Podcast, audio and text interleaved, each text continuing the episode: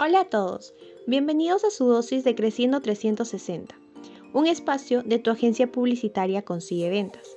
Soy Fiorella y quiero comenzar saludando a todos nuestros fieles oyentes que están activos en nuestras redes sociales. Este es un espacio con contenido que te ayudará a mejorar tu desarrollo personal y profesional. Hemos llegado al episodio 104 y hoy hablaremos de los tipos de páginas web que existen y cuáles son las ideales para tu negocio. Las páginas web son necesarias para crear un vínculo más cercano con tu público objetivo. Sin embargo, existen diferentes tipos y debes saber cuál se adapta mejor a tu estrategia. Comenzamos con sitio web corporativo, dirigido a empresas, agencias y trabajadores autónomos. Ese estilo web tiene como principal propósito ser la presentación de la propia empresa, con posibilidades de establecer contacto. Es el clásico espacio web corporativo corresponde a lo que se asocia con una página web en general. Se trata de una colección de varias páginas individuales con el objetivo principal de proporcionar información. Como segundo tipo tenemos al portafolio web y currículum. Dirigido principalmente a artistas y creativos, este estilo web tiene como principal propósito ser la presentación de nuestros trabajos prioritariamente visuales. Los temas de las páginas web para los portafolios se caracterizan por un diseño minimalista, ya que en la página pone el foco en los elementos gráficos y en las muestras del trabajo del artista.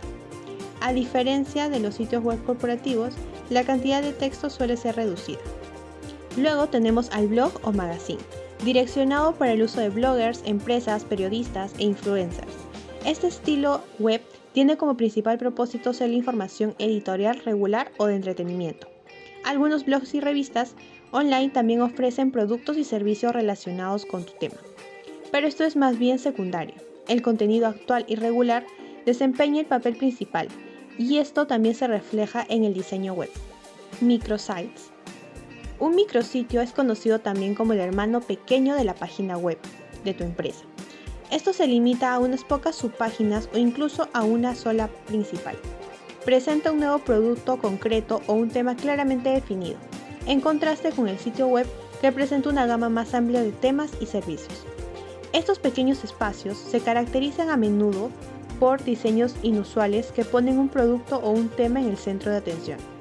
Se basan en las posibilidades de interacción, las animaciones y la diversidad de recursos para crear una experiencia positiva para el usuario.